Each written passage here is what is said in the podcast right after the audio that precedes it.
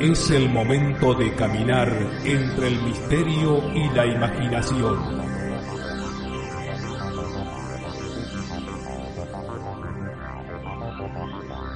Es el momento de caminar al filo de la realidad.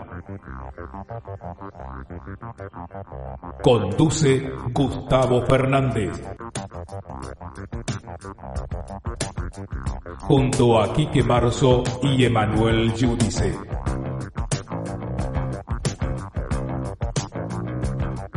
Explorando los límites del conocimiento.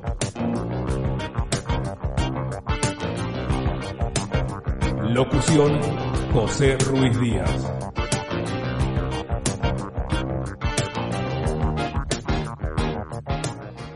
Gente bella, ¿cómo están ustedes? Soy Gustavo Fernández. Aquí estamos encontrándonos nuevamente en esto que es Al filo de la realidad, el espacio para hablar de los temas que a ustedes y a nosotros nos apasionan siempre, con el aporte técnico y documental de Alberto Quique Marzo y Emanuel Giudice. El saludo enorme, fraternal, profundo a todos nuestros seguidores, nuestros oyentes, los novatos, los recién llegados a este espacio, los recientes y los ya tradicionales, los viejos amigos y amigas, los fans, los incondicionales que siguen al filo de la realidad, tanto en sus ediciones gratuitas como a través del apoyo, de ese sencillísimo apoyo económico, acceden también a nuestros podcast extra.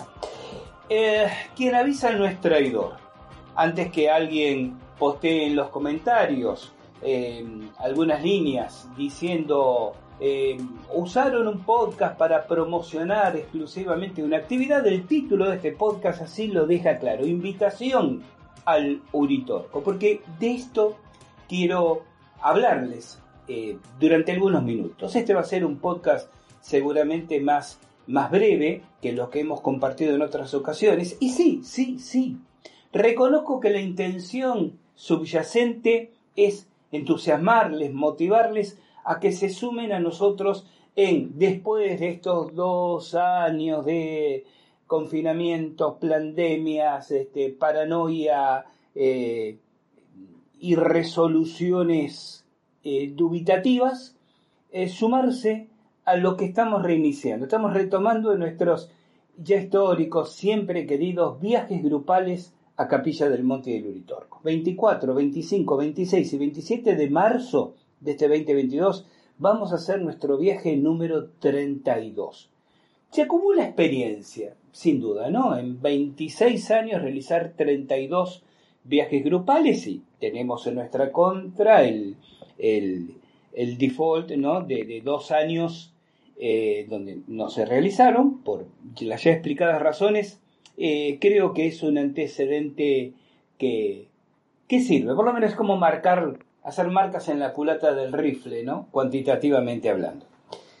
Pero bastaría quizás con las promos, bastaría con mencionar dentro de cualquier otro podcast que estamos haciendo esta actividad, como hemos mencionado muchas veces, cursos presenciales o virtuales que iniciamos, que viajo a dar a otros países, ¿por qué dedicar un podcast em, a desarrollar el, contenido de esta experiencia? Porque en realidad tengo, a ver, lo digo de corazón, tengo la mejor intención y deseo que de los oyentes se sume el mayor número posible a esta a esta propuesta, que por lo menos va a ser única en el 2022 porque ya comienza afortunadamente y alegremente una agenda de, viajes eh, y de trabajos en el terreno. Ustedes saben, yo lo he comentado muchas veces, ¿no? Que, que los viajes para hacer talleres, cursos, son a veces, no la excusa, pero la forma más idónea de articular el tiempo y, por qué no, recursos económicos para dedicarnos a otras investigaciones. Caso concreto, lo que venimos desarrollando sobre Ecuador en los últimos podcasts. Eh, nuestro, nuestro trabajo ah, en los meniles de Quillusara, en los petroglifos de Catayo, eh, con la historia del gigante de Changaimina, también se ha podido hacer gracias a los eventos que mi querido hermano de la vida José Luis Garcés, ha organizado y que si bien consumen tiempos de previos o posteriores, permiten que uno acceda a la posibilidad de decir, me quedo dos semanas más en este país realizando alguna, alguna investigación. Eh, es más, y esto sí es un anticipo y lo voy a, desarrollar con más profundidad en el próximo podcast. En abril eh, viajo nuevamente a Ecuador a hacer actividades y vamos a la Cueva de los Tallos. Digo por si alguno de ustedes quiere jugar con la idea de acompañarnos, eh, es posible. Es posible que pónganse en contacto con nosotros y, y vemos las posibilidades de hacerlo. ¿Por qué relaciono todo esto con Capilla del Monte y el Uritorco? Porque Capilla del Monte es un buen espacio de ensayo, un buen, un buen terreno de experimentación de cómo uno puede sumarse a actividades grupales, de conocimiento, si se quiere más cercanas al turismo místico, si me permiten que lo diga de esta manera, y al mismo tiempo comenzar a, deambular un camino personal de experimentación, de aprendizaje y de conocimiento. Aquí no se trata simplemente de llevarlos a ver lugares eh, geográficamente atractivos. Se trata de ubicarnos individualmente y grupalmente, porque vamos en grupo, pero siempre en estos lugares hay una conexión individual, personal, íntima y vivencial con los lugares, en posición de poder checar, experimentar, comparar. A veces el hecho de comparar la idea preexistente que uno tiene sobre un lugar, un enigma, un fenómeno, con la inspección de visu, se diría en lenguaje eh, forense, ¿no? Es decir, la inspección visual en el terreno, esa comparación permite obtener cuando menos conclusiones personales, que algunos tildarán de subjetivas, pero son personales y para quien las obtenga son válidas como tales.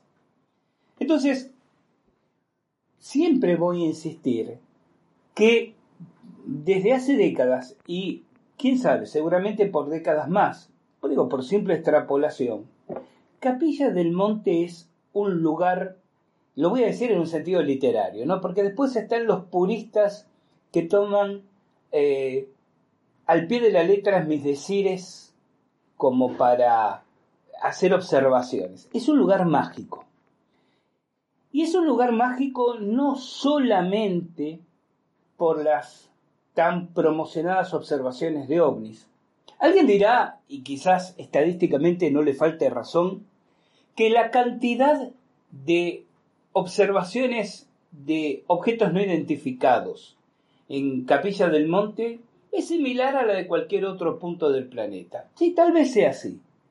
Tal vez ha habido un momento en que haya tenido, no sé si un agrupamiento cuantitativo, pero sí cualitativo de avistajes obviamente una eh, oportuna repercusión periodística, pero cuantitativamente no tenga mucha diferencia en el número. Pero ¿saben qué detalle tiene Capilla del Monte? Y en esto sí podemos hacer estadística. Una alta incidencia de observaciones diurnas. Y esto no es poca cosa. Una alta incidencia de observaciones diurnas. Pero además, y lo hemos tratado en muchos podcasts de Al filo de la realidad, hemos definido a Capilla del Monte como una zona de ventana. O si ustedes quieren eh, ir un poquito más metafísicamente en el concepto, una zona de portal. ¿Qué caracteriza a una zona de, portal? Miren, eh, cuando estaba presentando mi ponencia en el seminario Cinturón de Fuego que se realizó en Cholula, México, eh, los primeros días de eh, noviembre pasado. Em, en esa exposición, que versó principalmente en, mi concepción de portales dimensionales, yo le decía, los portales tienen como ciertas características, ¿no? Uno cuando va viendo estos lugares a los cuales se les asigna esta naturaleza en distintos puntos del planeta. Son lugares montañosos, generalmente de tipo volcánico, alta incidencia de observación de ovnis, alta incidencia de eventos paranormales que protagoniza la gente que circunstancial o permanentemente está en el lugar y lugar de concentración de actividad eh, ancestral, arqueológicamente datable o comprobable. Yo no sé si ustedes saben que el Uritorco es de hecho un volcán extinto, apagado, derruido, pero esa, esa zona, ese, aspecto de herradura que presenta el Uritorco con la zona plana a mitad de, camino hasta la cima, que se conoce como la Pampita, como la Pampita lo conocemos los que hace décadas que vamos allí, más contemporáneamente le dicen el Valle de los Espíritus, es de hecho la caldera colapsada, cegada y, extinta de lo que fue alguna vez un protovolcán. ¿Qué hace tan particular a la montaña en general y a los volcanes en particular como zona de portal? Yo tengo una opinión personal y, la vuelvo a traer a colación porque estamos hablando de, de este protovolcán de Capilla del Monte. Los volcanes son el único lugar de la naturaleza, de, la superficie del planeta Tierra, donde los cuatro elementos coinciden en un punto. Ustedes tienen la tierra, la roca, el fuego, el magma que en los volcanes, aunque estén extintos, se encuentran en su punto más cercano a la superficie, y no, hablo, no hablemos de volcanes episódicamente activos, el aire, más significativo a medida que van ascendiendo, y el agua, expresados en la nube, la nieve, la lluvia. Cualquier otro punto de la superficie terrestre, ustedes van a tener hasta tres de estos elementos. En la costa del mar tendrán el agua, el aire y la tierra, más no el fuego. Pero en los volcanes, y otra vez en la montaña, que es donde el magma, como dije antes, más se acerca a la superficie, pero particularmente en volcanes, es el único lugar donde los cuatro elementos interactúan entre sí, están en una relación proporcional, equilibrada, uniforme.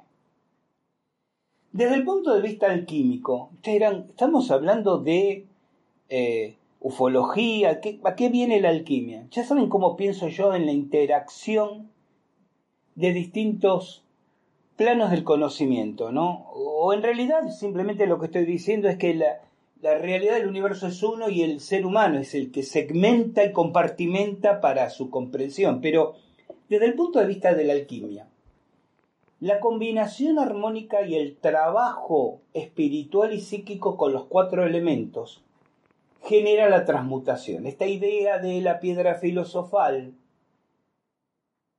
los espagiritas lo señalaban como el subproducto, diríamos, el producto colateral en laboratorio, es decir, en el plano denso de un proceso que sincrónicamente ocurría en el plano espiritual. Yo no puedo dejar de incorporar lo espiritual en la investigación de campo, porque precisamente la investigación de campo me ha demostrado, me ha dado certeza de la existencia de lo espiritual. Y me detengo en este concepto, gente y me acomodo y profundizo un momento. Normalmente se espera que el investigador de campo, y les estoy hablando a ustedes, que si nos acompañan al Uritorco de Capilla del Monte van a fungir tareas de investigadores de campo, esto no es simplemente pasear y tomar fotografías, como voy a explicar enseguida. El investigador de campo se supone que trabaja de una manera científica, objetiva, metodológica, empírica, recoge muestras eh, revisa con distinta aparatología el terreno, interroga testigos y después expone su conclusión. Ahora, ¿qué? Si actuar de esa manera te lleva al punto en que dices, aquí hay una componente, una variable en juego que tiene que ver con lo sutil, que tiene que ver con lo que está más allá de lo físico, es decir, lo metafísico, en el sentido aristotélico, ¿no? Metafísica, lo que está más allá de, lo físico o de la física.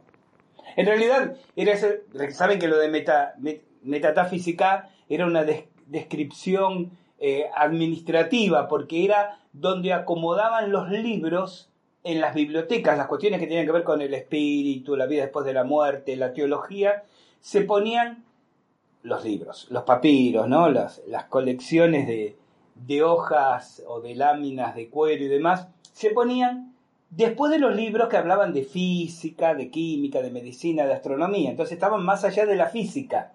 O sea, pero más allá en, una concepción de ubicación espacial bibliotecaria. Dice que la Biblioteca de Alejandría tenía esa particularidad, ¿no? De, de, de, ubicar todos los libros sobre cuestiones espirituales, diríamos hoy en día, después de todos los libros de, ciencias duras, para usar la terminología comparativa. Bien, por eso el término metafísica, después de la física. Pero también quienes lo interpretan en un sentido más simbólico, ¿no? Metafísicos, después de lo físico, lo ultrafísico, lo metafísico. Bien, más allá de este, de, este debate que es casi bizantino, si se quiere, volvemos al punto. Entonces, si la investigación de campo te obliga a concluir en la existencia de lo espiritual, no hay nada conflictivo con la investigación del campo que a partir de ese momento incluya lo espiritual como herramienta de tus investigaciones. Y esto es lo que hacemos nosotros, y lo he explicado en otro podcast, es decir, a mí en lo personal me gusta trabajar, dije, en, tres, eh, en tres enfoques o en tres áreas. Investigación objetiva mediante eh, elementos eh, que son, cuyos resultados son ajenos a mis creencias preexistentes, a mi parecer, a mi propia subjetividad. El ejemplo más típico y más sencillo, observar cómo una brújula produce o no anomalías en su comportamiento un abordaje objetivo-subjetivo donde ciertos objetos necesitan de la interacción perceptual del ser humano, el ejemplo más típico es la radiestesia, y un abordaje absolutamente y empíricamente subjetivo. Mis percepciones, mis sensaciones, mis visualizaciones.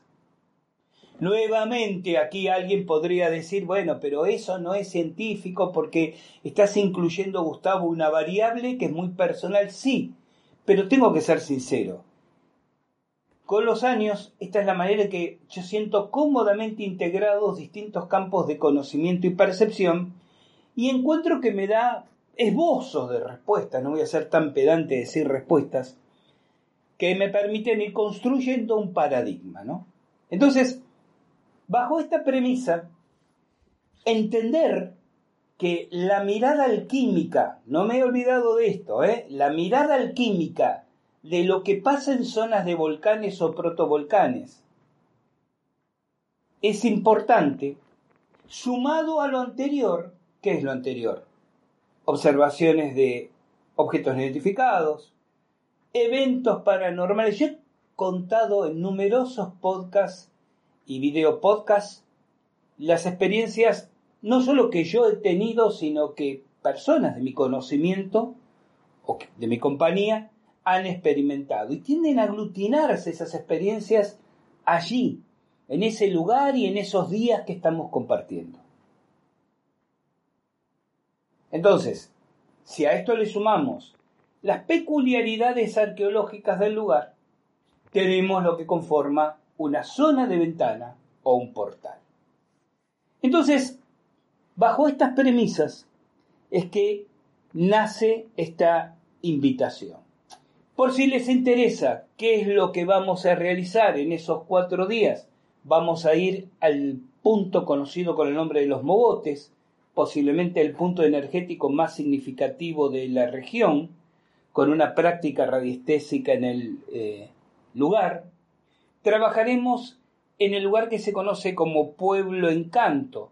¿Cómo trabajaremos? Meditativamente en el ya tan conocido, yo diría famoso laberinto de cuarzo, Y también hablando de lo arqueológico, recorreremos el Pucará del Uritorco y les iré explicando las particularidades significativas arqueológicamente hablando del lugar. Al día siguiente iremos a Los Terrones, donde los relatos ubican el acceso a la mítica ciudad de Erx. También este es un tema ¿no? que, que tenemos que desarrollar porque lo hemos tratado en algunos encuentros. Ante la mirada maniquea, Erx existe, gritan unos. Erx es una fábula, gritan otros. ¿Qué ocurre si hubiera una tercera lectura? ¿Qué es lo que estoy proponiendo aquí? Que nos permitamos pensar si la construcción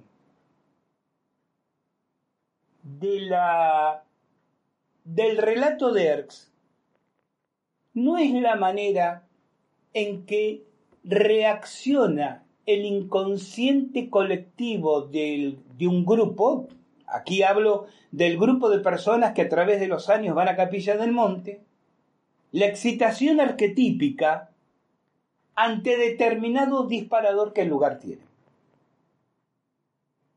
Hemos hablado muchas veces de arquetipos del inconsciente colectivo. Y yo he comentado en alguna ocasión que realmente no termina de haber un listado completo de los arquetipos. Ustedes dependen de Jung para aquí, depende qué lector, qué autor, perdón, lean, van a encontrar la definición de distintos arquetipos. Pero sería un error creer que se acaban con aún la más completa y extensa de esos listados, de esas descripciones. Y yo planteo hoy aquí como pregunta, y si existiera, y escuchen un, argumento antes de romper en carcajadas, por favor, ¿eh?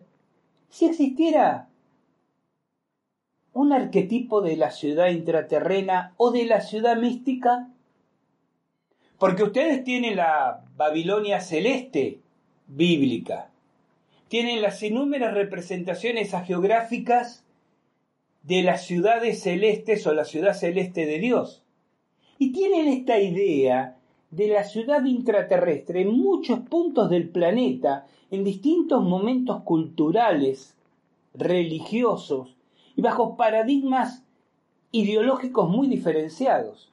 Se repite. Y si se repite, tenemos lícitamente el derecho de preguntarnos si se hubiera alguna construcción arquetípica del inconsciente colectivo, porque no se dispara en todos lugares. No en cualquier lugar del planeta la gente dice aquí abajo hay una ciudad intraterrena, ¿verdad? Hay como ciertos lugares con características generalmente montañosas. Isidris, Shasta, Erx, y sigue la lista. Entonces, la propuesta que, que llevo a trabajar en el terreno y, hacer... La, la, idea es, pensemos, especulemos, hagamos discursos, ¿no? Mostremos nuestras veleidades intelectuales, pero también tengamos la humildad de meditar en el terreno. Es, ¿qué pasa si pensamos esto de Erx desde una óptica original. Que hay una construcción arquetípica latente, dormida en el inconsciente, colectivo, claro, pero si es colectivo, impacta en lo individual, que se despierta, se dispara, se detona en determinados lugares por su característica de portal o por el motivo que fuere.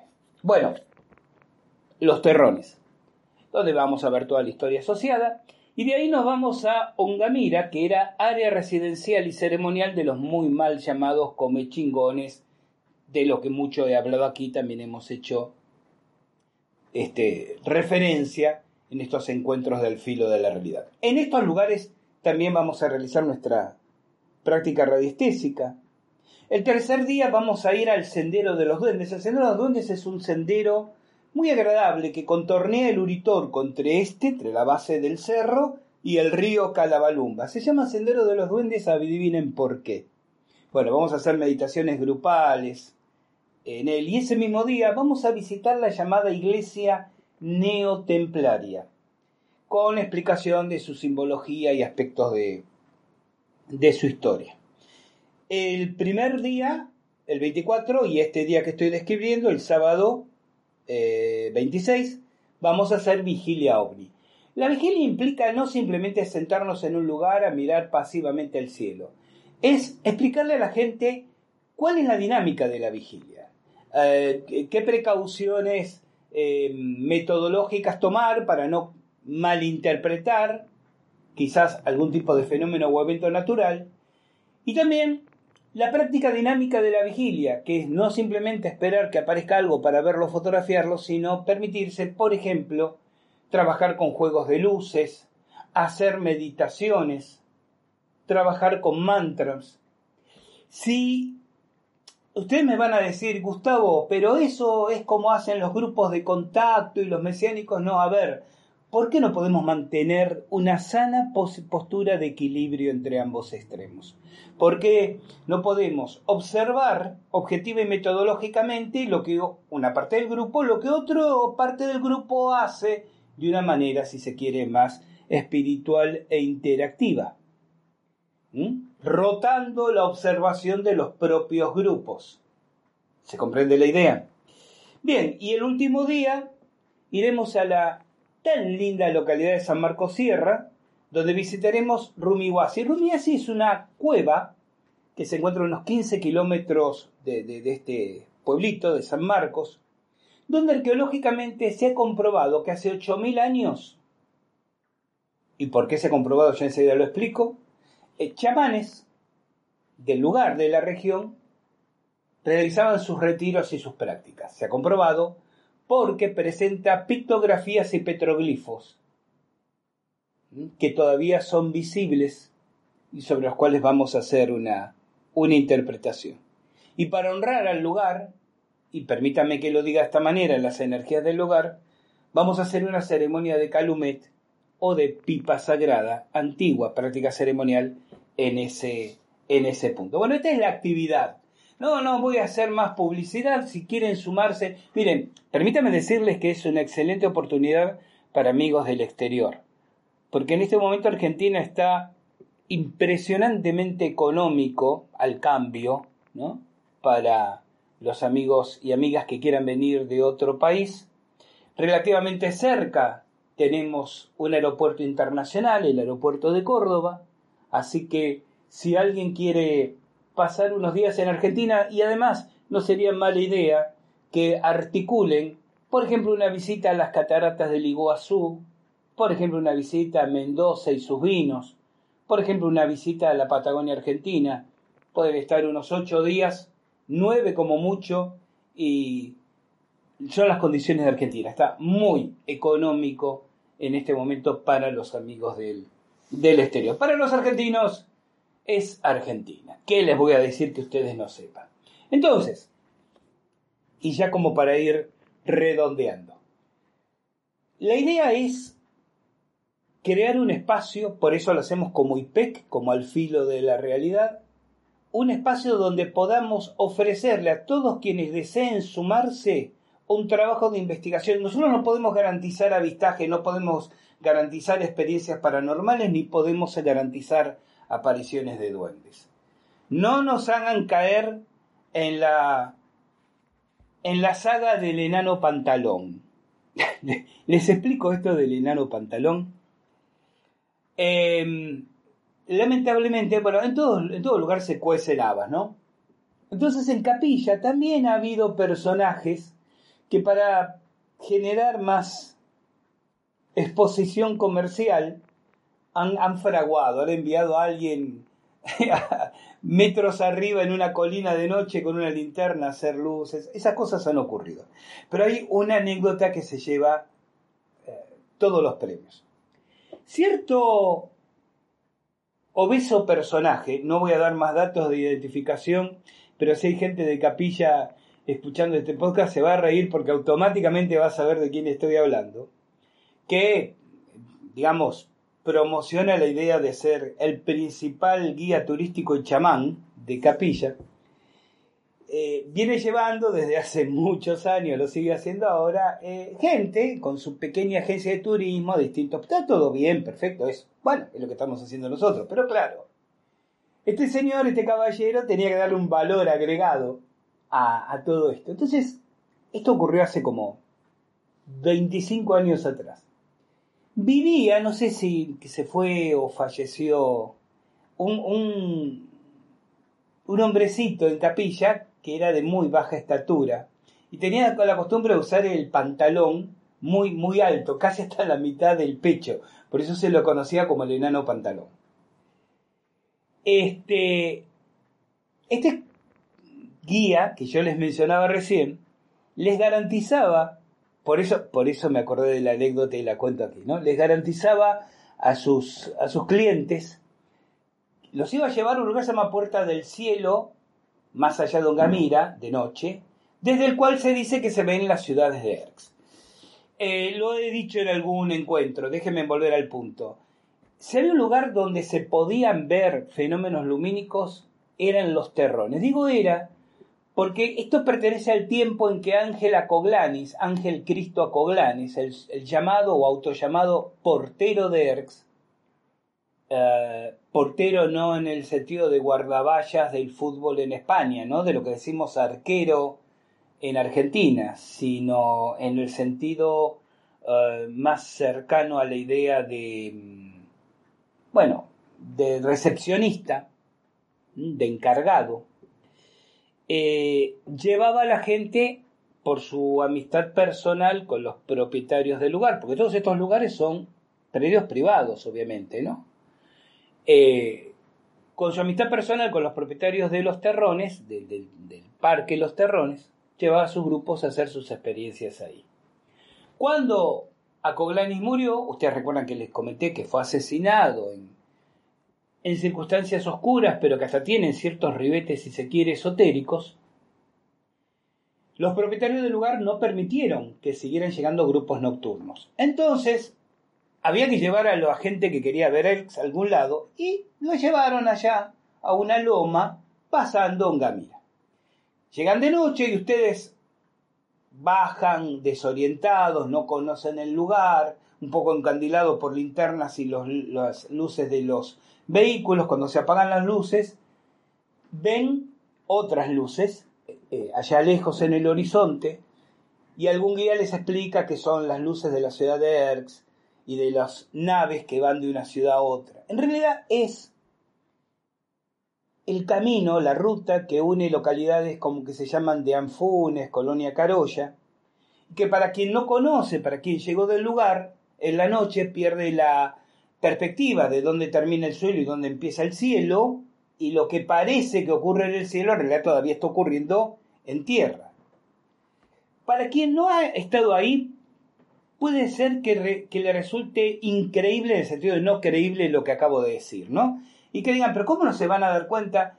Si ustedes están totalmente desorientados, llegan a un lugar que, donde no tienen puntos de referencia, donde obviamente no pueden ni siquiera reconocer, ¿por qué? Porque la gente que además es en cierto modo corresponsable. mucha gente llega queriendo vivir experiencias maravillosas. Y no se toma el trabajo de volver al otro día pagando un vehículo de su bolsillo. Bueno, ahora lléveme pero con luz de día al lugar donde me llevó anoche. Y quiero mirar el lugar, quiero ver con binoculares. No, la gente vuelve diciendo, fui de noche a un lugar se llama Puerta del Cielo y vi las luces y ya tiene para contar cuando regresa a casa y explicar las maravillas de las vacaciones místicas que tuvo, ¿no? Entonces, ese, mm, esa mentira de puertas del cielo todavía se sigue haciendo hoy. Ustedes llegan a Capilla del Monte, van a una agencia de turismo, ah, y la ciudad de Erx, ah, tenemos una excursión a puertas del cielo mañana a partir de las 9 de la noche.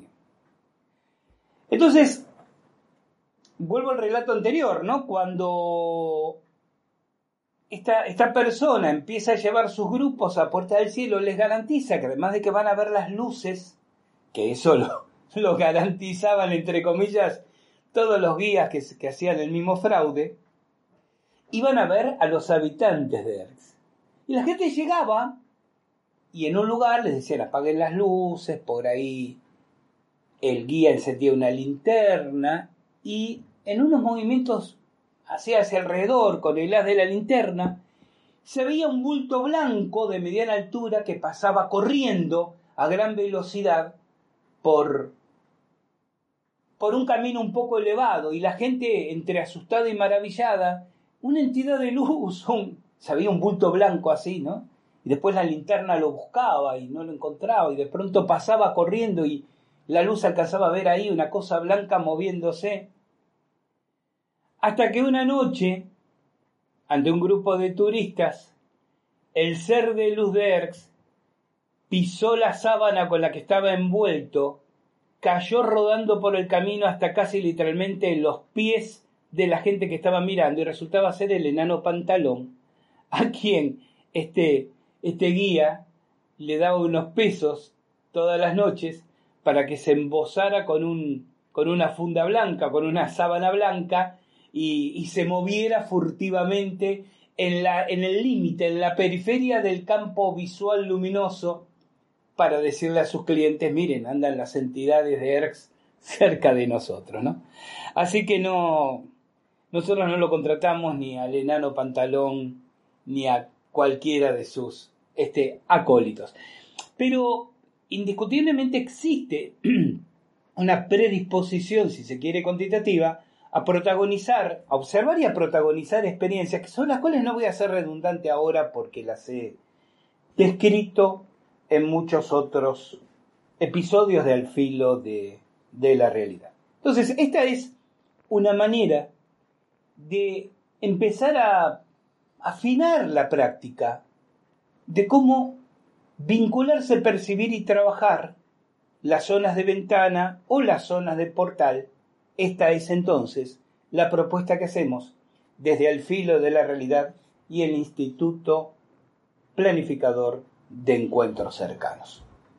Cuando regresemos en nuestro próximo podcast, les voy a ir anticipando detalles de nuestra próxima expedición a la Cueva de los Tallos y otros materiales originales que como siempre tenemos para compartir con ustedes. Queda hecha la invitación. Podrán a través de los enlaces que acompaña la entrada de este podcast o video podcast en nuestro canal de YouTube y en nuestro portal alfilodelarealidad.com eh, profundizar si es que, ¿vieron cómo se suele decir ahora? Si es que les resuena, ¿verdad? Eh, esta idea, esta propuesta y deseen acompañarnos. Pero también que sirva estos casi 40 minutos que hemos compartido para quienes deseen ir a Capilla del Monte por su cuenta en cualquier otro momento, aplicar criterios y permitirse visitar los lugares que estoy recomendando aquí. Porque como dije antes, este podcast es fuertemente promocional de una actividad? Sí, claro que sí. No vamos a disfrazarlo de otra cosa. Pero también este podcast trata de sugerir, de dar algún contenido, de permitir plantearse la inquietud, aunque no vayan con nosotros, ¿eh?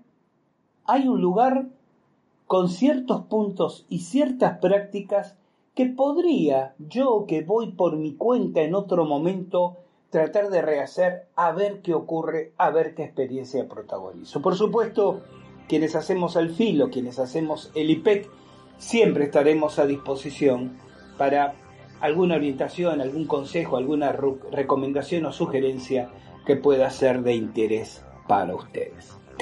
Esto es todo hoy hasta aquí. Gracias por la paciencia, gracias por habernos acompañado el reencuentro fraternal. Cuando la presentación les recuerde que llegó el momento de caminar al filo de la realidad. Soy Gustavo Fernández y los voy a estar esperando. Cuídense mucho, no anden en cosas raras y como siempre recuerden que de la puerta de calle hacia afuera hay una vida que está esperando y merece la pena ser vivida. Chao, hasta nuestro próximo encuentro.